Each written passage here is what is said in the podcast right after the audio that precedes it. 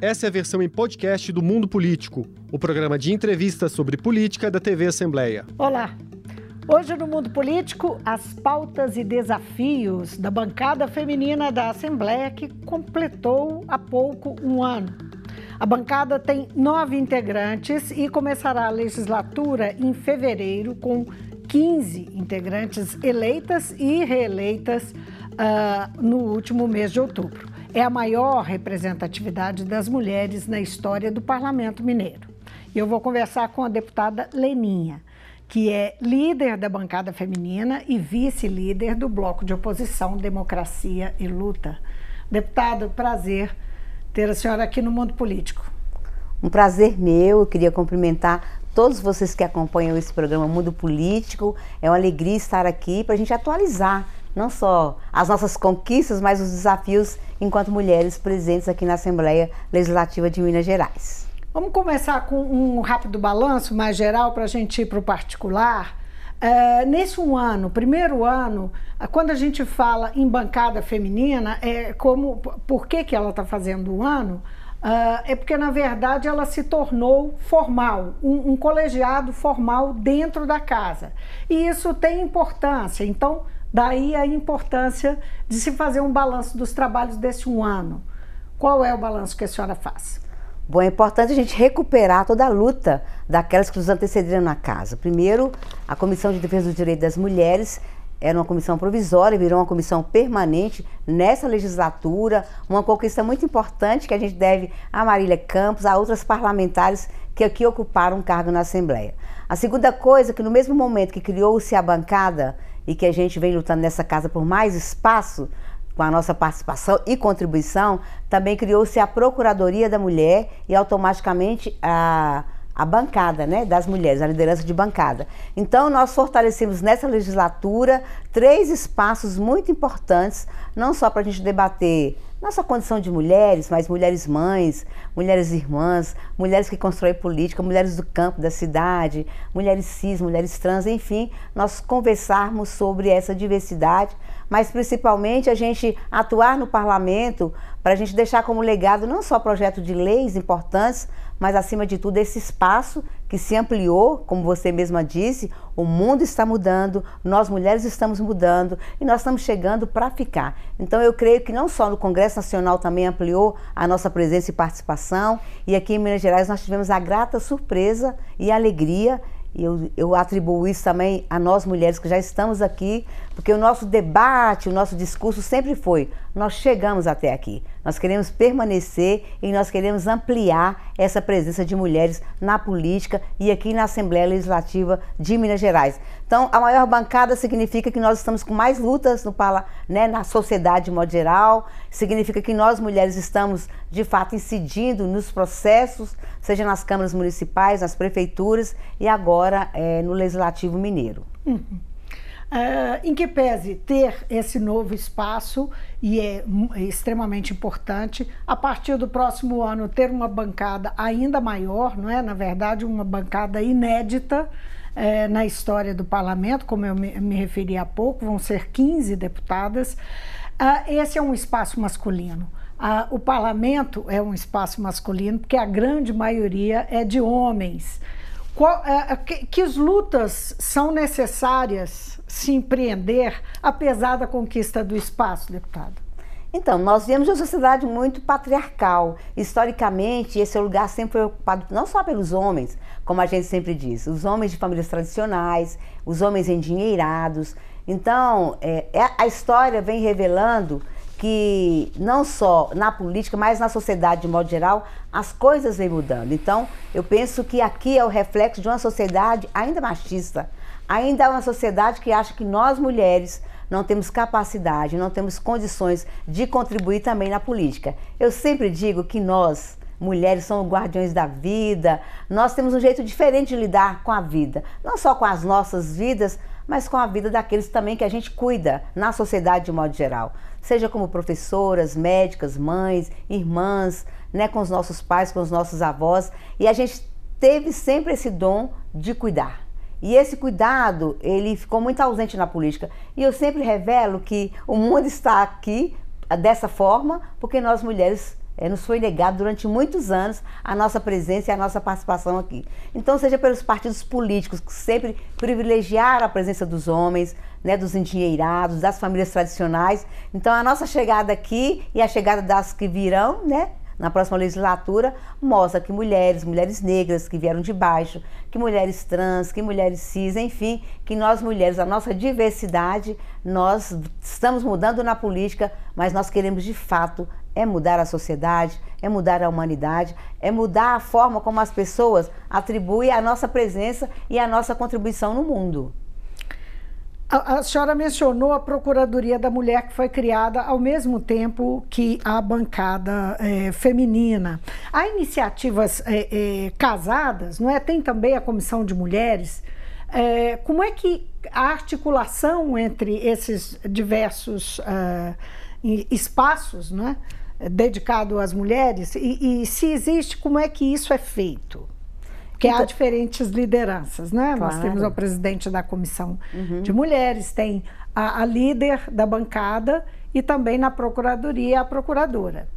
Então é importante ressaltar que esses espaços eles não são tão divergentes, eles se complementam. Não há disputa entre nós por esses espaços. Quem faz mais, quem vai sobressair mais. Há um clima de convergência, há um clima de unidade. Nós temos que nos complementar. A comissão tem um papel muito específico que é realizar audiências, fazer visitas técnicas, receber denúncias de violência contra nós mulheres, que encaminha para a Procuradoria. Então, a Procuradoria é um espaço para dar agilidade, celeridade aos processos que chegam aqui. Além disso, a Procuradoria da Casa tem um papel muito importante, que é a gente interiorizar para as câmaras municipais esse espaço também. Porque é lá no município que acontece a violência e é lá que deve chegar as primeiras denúncias, inclusive nas câmaras municipais, quando é, quando é instalado essa Procuradoria. E a bancada feminina é muito mais uma articulação política, que a gente possa, por exemplo, colocar os projetos de lei das mulheres para serem votados.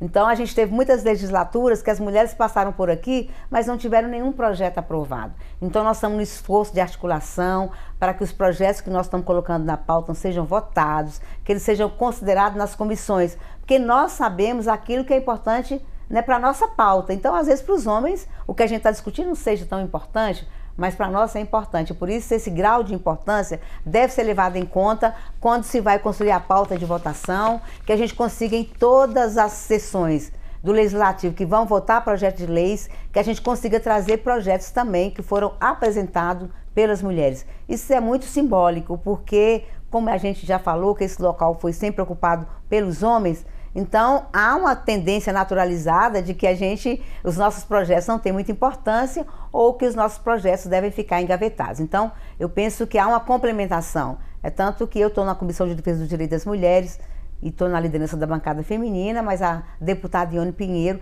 também está na Comissão de Defesa dos Direitos das Mulheres está na Procuradoria, e a deputada Ana Paula, que hoje preside a comissão, é, ela também faz uma, inter, né, uma interface com as nossas pautas, com os nossos movimentos e com aquilo uhum. que a uhum. gente vem fazendo nessa legislatura. A violência contra a mulher é o, é o ponto de maior demanda, de maior atenção? O que, que, é, o que, que tem destaque na pauta é, é, da bancada? Eu creio que nós temos dois destaques. O primeiro é isso: Minas Gerais ainda continua ocupando uma posição no ranqueamento mundial vergonhosa. É um país, um estado e um país, é lógico, que a gente ainda continua acompanhando todo dia, né? Feminicídio, violência contra nós. Nós estamos falando de, apesar da Lei Maria da Penha estar é, vigorando no Brasil, mas isso não foi suficiente para reduzir os altos índices de violência contra nós e de assassinato. Se a gente for fazer um, né, a gente for fazer um crono, não é cronômetro, não, como é que chama aquela coisa de medir violência? Algo que fosse medir e ver a quantidade de violências que acontece no Estado, porque às vezes acontece numa cidadezinha muito pequena, uma mulher foi assassinada ali pelo companheiro numa comunidade rural, às vezes isso chega só na delegacia da mulher, mas às vezes não chega aqui. Então nós precisamos criar também mecanismos, não só para a gente é, sistematizar esses dados, para a gente comprovar isso, para falar que o Estado precisa né, de ter política pública, e esse é o segundo ponto importante para a gente. Para romper o ciclo de violência, para a gente trazer uma nova sociedade em que haja respeito às nossas vidas, nós precisamos também fazer com que as mulheres tenham uma independência financeira, há muitos casos de mulheres que permaneçam, que permanecem num ambiente violento, porque tem filhos, não tem renda, não tem emprego, não tem para onde ir, fica naquela situação de violência porque não quer deixar os filhos ao relento. Então, por conta dos filhos e como ela é cuidadora desses filhos, ela pre prefere submeter a violência cotidiana do que ir para um destino incerto. Então a gente precisa avançar, né? inclusive em política de leis que priorizem as mulheres que são vítimas de violências a vagas de trabalho nas cidades, né? nos grandes empreendimentos, nas empresas. Então a gente precisa fazer esse trabalho também da gente ofertar vagas para que as mulheres saiam dessa situação de subalternidade financeira, que é a dependência financeira uhum. dos seus companheiros. Que essa é uma outra questão muito importante, a questão do trabalho, que nós vamos entrar nela daqui a pouquinho. Eu queria ainda tocar num outro aspecto, queria saber a sua opinião. É, a gente tem visto um número crescente de violência contra a mulher. Isso não, é, é, tem sido, especialmente feminicídio, não é? Um crescimento desses números, não só em, em nível de Minas Gerais, Minas Gerais tem tristes é? É, é, realmente registros, mas é um problema nacional. Esse aumento na sua opinião, decorre de um aumento das denúncias, e essa é uma questão que se coloca sempre, né? Até onde vai o aumento das denúncias, a coragem das pessoas uh, de denunciarem é, é, quando elas são vítimas das mulheres denunciarem, ou, uh, uh, e até que ponto há de fato uma reatividade de uma sociedade patriarcal que se sente ameaçada. Onde, onde começa uma coisa e termina a outra, né? Na sua opinião, que, que está lidando com isso de perto? Bom, primeiro, é, no Brasil e no mundo, demorou-se muito a falar sobre isso. Né? Aquela história de briga de marido e mulher, ninguém mete a colher, o vizinho não pode falar, escuta os gritos, o pedido de socorro e nunca reagia. Então, isso perdurou durante muito tempo. Então, essa forma que os homens tinham de que ninguém ia, primeiro, né, denunciá-los, de que ele não ia sofrer nenhuma pena, nenhuma punição pelo fato de violentar a companheira dele. Eu acho que isso ficou muitos anos. Eu creio que nós estamos conseguindo avançar na medida em que a gente estimula e encoraja as mulheres a denunciarem. Isso é fundamental. Uma outra coisa, eu penso que um dos equívocos que nós cometemos, que eu acho que é possível, nós estamos no rumo de correção, é de que quando se discute violência contra a mulher, às vezes nós ficamos no universo das mulheres que são vítimas da violência, entre nós que somos né, defensoras da vida das mulheres. Então nós precisamos trabalhar com os homens, que são os, né, os principais agressores. Aliás, você não vê mulher violentando outra mulher assim com tanta frequência, né? A violência ela parte dos homens e normalmente são os homens que têm relacionamento afetivo, familiar com aquelas mulheres. Então nós precisamos primeiro, olha, é, junto com a Lei Maria da Penha, há outros artigos na lei que não foram vistos, que é importante a gente pegar a lei e tentar aplicar na íntegra. Então, é, o que esse, diz a lei nesse sentido? O que diz a lei é que é importante não só manter o distanciamento do agressor, não só aprisionar o agressor, mas fazer um trabalho com esse agressor no sentido da formação humana. Né? Como é que eu espanco a mulher? E eu falo de espancamento, não é só né, físico. Eu sempre digo que às vezes um tapa na cara dói, mas às vezes palavras muito duras dói muito mais. Então nós precisamos fazer um processo de formação. Esses homens, que inclusive às vezes são reincidentes, e eles são reincidentes porque às vezes eles são só é, sofrem um tipo só de penalidade, mas não tem todo um trabalho dele entender que aquela que ele vive, cuida dele, cuida dos filhos dele, merece ter uma vida digna. Então eu penso que nós precisamos avançar nesse processo de formação com os homens e esse processo de formação também vai na, no, no, sentido de, de termos na educação, desde a fase de formação do sujeito, do menino e da menina, de que nós temos diferenças de gênero, de sexo, de cor, de raça, enfim. Essas diversidades que há na espécie humana é que precisa ser compreendida desde muito cedo. Por exemplo, eu creio que uma geração, é, e quando a gente discute isso, não estamos discutindo ideologia, nós estamos discutindo né, ideologia de gênero, nós estamos discutindo essa questão do cuidado com o outro, que uma outra que é uma mulher. É a gente começar no processo de formação do ensino-aprendizado das crianças, que elas aprendam desde cedo a respeitar a escolha de cada um, a respeitar a vida de cada um e principalmente a não ser violento com as mulheres principalmente. Então eu creio nesse processo de formação, muito nisso, né, de um, é, tentarmos implantar uma cultura quando eu falo do bem viver, que é disso, né? De respeitar as pessoas e de construir uma sociedade onde a gente, é, né, que a gente consiga banir de vez essa história de um ciclo de violência que é impressionante, que não reduz, né? Há um fenômeno aí que precisa, inclusive, ser melhor estudado e aprofundado. mesmo com o mecanismo de punição, mesmo com toda a campanha que nós fazemos todos os anos, né? Os Sempre Vivas aqui, esse momento tão importante que a Assembleia faz, o que a gente faz pelo interior e pelo esse estado e por esse país, isso não tem conseguido atingir é, esses núcleos de violência que existe ainda no estado. Uhum. Nossa, é, é, a senhora mencionou a questão do trabalho de salário e renda até como uma forma de uma mulher sair de uma situação de aprisionamento é, e, e, de submissão à violência, não é? é, é como é que, a, a, a enfim, a, a, bancada, a comissão é, trabalham no, no sentido de falar para fora, não é? é, agir para fora, é, é, agir junto à sociedade para que é, é, é, isso mude, não é? Porque isso aí a gente aí já vai falar de um ambiente do, de mercado de trabalho, nós vamos falar de empresários, de relação.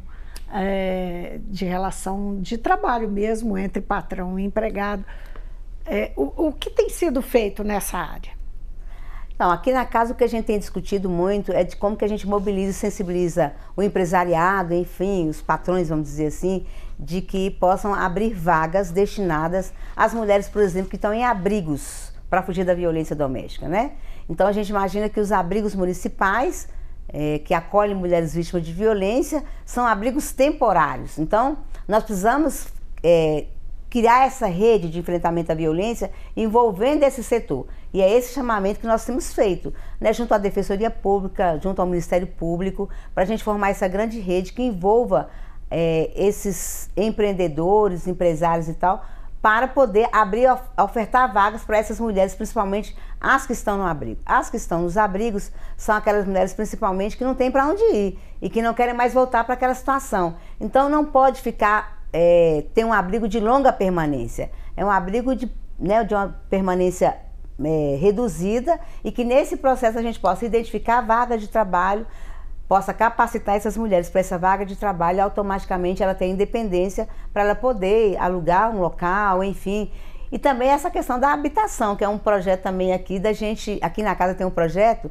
de que os programas de habitações, eles possam privilegiar, vamos dizer assim, nem é privilegiar, que eu não gosto dessa palavra, que eles possam priorizar as mulheres que são vítimas da violência. Então, quando abrir um programa de financiamento de habitação, que possamos pegar os dados daquele município, das mulheres que já têm, né? Um histórico, uhum. muitas notificações sobre violência, para que essas mulheres possam prioritariamente é, ser beneficiadas dessas moradias. Agora, pensando no trabalho não só é, linkado a essa questão da violência, é, ter onde deixar os filhos é a maior questão para que uma mulher é, consiga espaço para trabalho, consiga uh, não só uh, consiga um emprego, mas que consiga uh, avançar profissionalmente.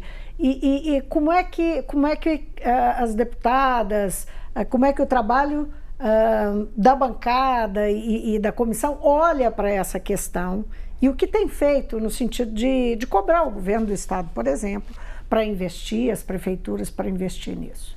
Claro que eu concordo com você. Um dos componentes que tem dificultado é isso, né? Nós estamos falando dessa rede que tem que, de forma temática, trazer a educação, a questão da saúde, do emprego e essa rede e tentando é, criar essas oportunidades. A primeira infância é uma obrigatoriedade dos governos municipais. Então, é lá na prefeitura é que se abre-se as creches, as vagas nos locais mais distantes, nas periferias, enfim. E há uma dificuldade no Brasil atualmente para garantir a oferta de vagas nas creches. Não só estou falando de né, creches públicas, mas se a gente conseguisse avançar, inclusive no ambiente de trabalho privado, a iniciativa privada também, pensar nisso é fundamental nós estamos muito atrasados com relação a essa pauta. Eu penso que é, isso sinaliza que a gente deve debruçar sobre isso, porque se a gente garantir é, com que as mães pudessem deixar seus filhos com segurança em creches públicas, ou que as mães que estão numa grande fábrica, que essa grande indústria também garantam espaço para levar seus filhos, isso é fundamental. Agora, é lógico, o Brasil, na minha avaliação, retrocedeu muito. Acho que nós estávamos numa onda de crescimento e avanço de política pública e, na minha avaliação, esses últimos quatro anos foi uma desconstrução dessa política, Então eu penso que eu tenho esperança disso, né? Com a mudança de governo federal e aqui no estado de Minas Gerais eu penso que isso também é fundamental que a gente discuta isso, inclusive há uma comissão na Assembleia, né, de defesa de criança e adolescente, uhum. enfim, tem umas frentes contra a pedofilia, tem umas frentes então, quando eu digo essa questão da rede, a gente tem que ter inteligência para chamar esses vários atores que enfrentam problemas muito semelhantes para juntos né, desenvolver uma estratégia, um desenho de que na educação a gente escuta a questão da creche, a questão da formação cidadã, para que meninos e meninas cresçam sabendo respeitar essa diversidade que nós temos. Lá na Comissão de Saúde, discutir sobre a saúde da mulher, as mulheres trans, as mulheres, né? Nós estamos dizendo que são assuntos também muito novos na política. Quando você discute, por exemplo, saúde de mulher trans, é algo que a política pública não discute, o Estado não discute, a prefeitura não discute. Então eu creio que tem muitos sujeitos de direitos, mulheres de direitos, que estão também saindo um pouco, né? Nós estamos falando do mundo subterrâneo, emergindo uhum. para cobrar a política pública. E para nós é uma oportunidade escutar essas vozes silenciadas durante muito tempo para construir essa política junto com esses grupos, as mulheres que não têm onde deixar suas crianças, as mulheres trans, as mulheres, enfim, é isso que nós precisamos criar esse ambiente para a concertação dessa política e propor concretamente mudança na vida dessas pessoas. Agora, deputada, e participação política? Estímulo à participação política, né? A gente vê aqui, a gente está saudando o fato, e acho que merece realmente ser saudado, o fato de que a, a bancada feminina está passando de 9 para 15 deputadas, é um salto significativo. É bom dizer que um, é, eram 10, né? E a deputada Marília Campos, ex-deputada Marília Campos, se tornou prefeita.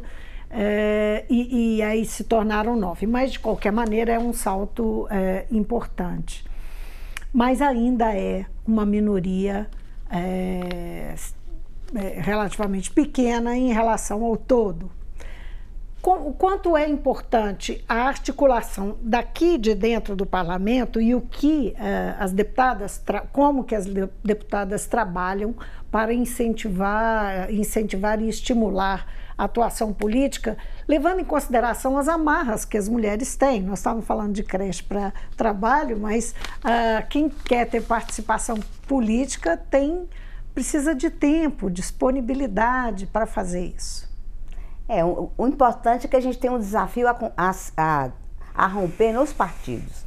Olha, enquanto os partidos não tiverem a nossa presença para fazer as mudanças lá por dentro, vai ser muito difícil a gente ampliar e quem sabe né, sermos majoritários nas composições. Eu penso que os partidos políticos precisam ter a nossa contribuição, por isso que a gente estimula a participação, não é só para filiar para se tornar candidata, a vereadora, a prefeita, a deputada. É uma participação efetiva nos partidos que são as ferramentas, os instrumentos que a gente tem para ocupar o cargo. Então, nós temos ainda poucas mulheres é, filiadas, mas mais do que filiadas, que participam concretamente de construção partidária. Então, esse é o desafio. Como nos partidos que nós estamos, a gente abre é, franca filiações, mas faz, fazemos também um trabalho de formação política. Por que está no partido, qual é a construção partidária que nós queremos ter e como esse partido, que majoritariamente também é formado por homens, como que a nossa pauta entra com peso. Então, a gente sempre tem que ser vigilante. Vigilante, e é uma coisa engraçada, porque em qualquer ambiente que a gente chega do partido, a gente olha se tem mulheres compondo a mesa, se tem mulheres que vão ter fala. Isso é uma vigilância permanente, uhum. porque a nossa presença, inclusive, incomoda muitos homens. A nossa presença incomoda ainda né, muita estrutura de poder. Então, eu penso que a nossa luta para ter partidos com mais mulheres, para a gente ter força política para fazer as mudanças que a gente precisa, a gente continua aqui, enquanto Assembleia Legislativa, a acompanhar é, grupo de mulheres com projetos específicos. Né? Por exemplo, nós do PT temos um projeto chamado Elas por Elas. É um projeto que roda independente do ano eleitoral, onde a gente identifica as lideranças nos municípios, onde a gente faz formação de forma remota, presencial. E quando chega o período das disputas locais, a gente tem uma chapa é, composta, inclusive, com disputa entre mulheres não ficar como um quadro que a gente tem hoje de uma luta para achar o número de mulheres suficiente para tal da cota para que homens possam disputar. Que tem um aspecto artificial, né? Isso. Completamente diferente é. daquilo que é a representatividade real, né? É, e é isso que os partidos às vezes fazem. Abrem filiações, abrem oportunidades no momento que vai ter eleições. Então nós procuramos antecipar isso, a gente procura fazer formação e eu creio que nós parlamentares é, de todos os partidos, nós temos um pouco esse compromisso, né, de abrir as portas para que outras venham, venham para que outras mulheres venham também ocupar aqui o espaço. E a nossa presença aqui também, eu creio que é para dizer que a gente, grande parte de nós, não tem é, herança política, não tem pai nem mãe que foi político. A gente não está condenando isso, mas na nossa a perspectiva, a gente construiu um caminho que é da maioria das pessoas, do senso comum, de pessoas comuns, daqueles que veio de baixo para ocupar política, daqueles que não têm essa herança, que não têm dinheiro.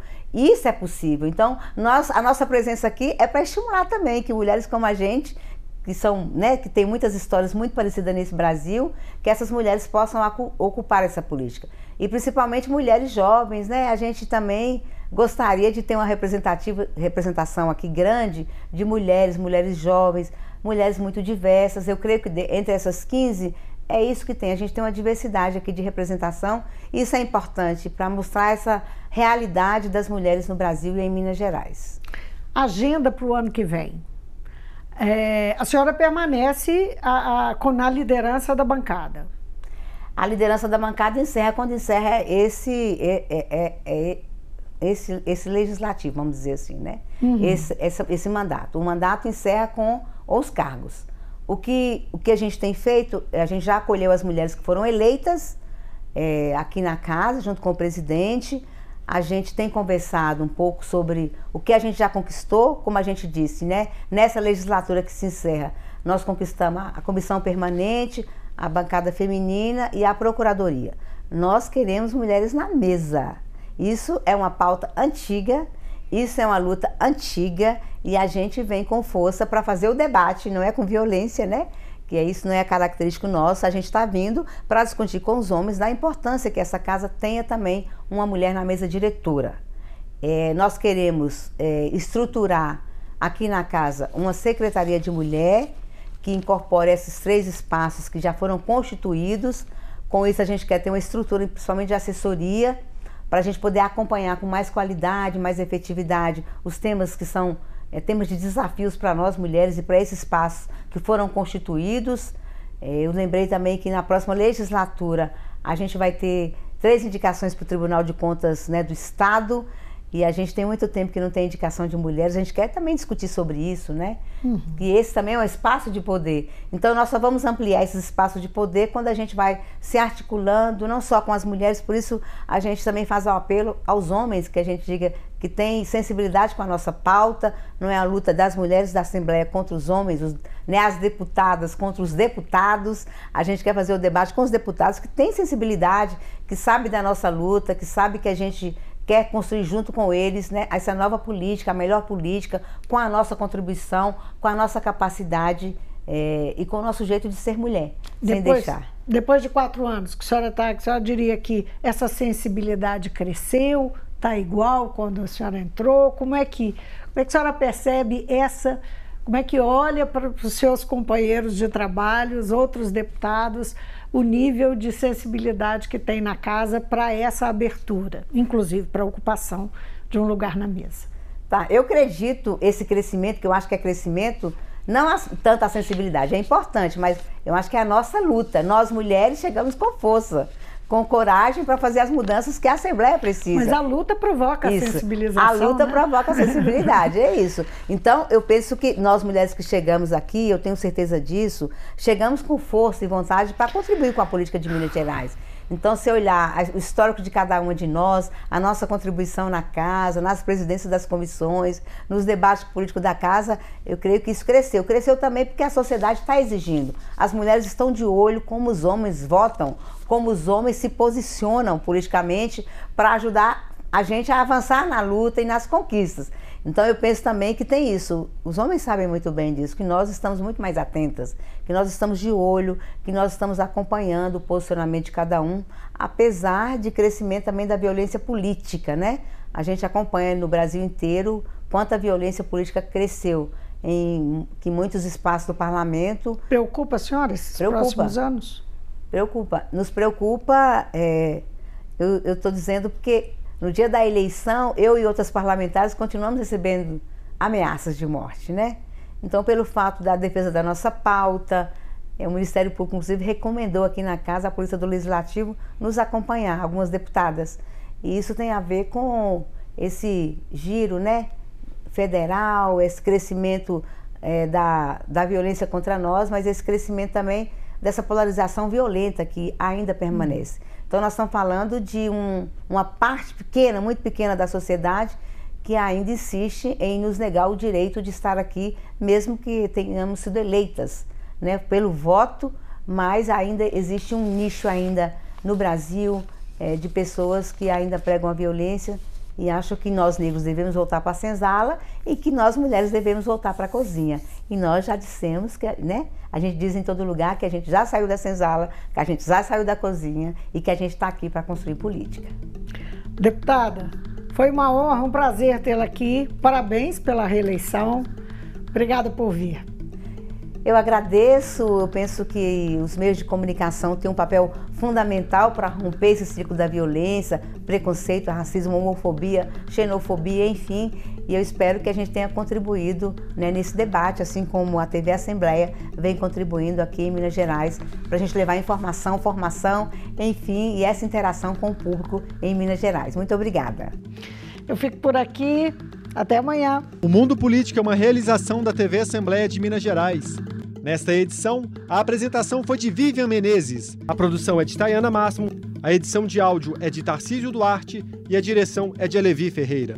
Você pode seguir o Mundo Político nos principais tocadores de podcast. Assim, você não perde nenhuma edição do programa. Para assistir a essa entrevista e aos outros conteúdos da TV Assembleia, acesse almg.gov.br/tv.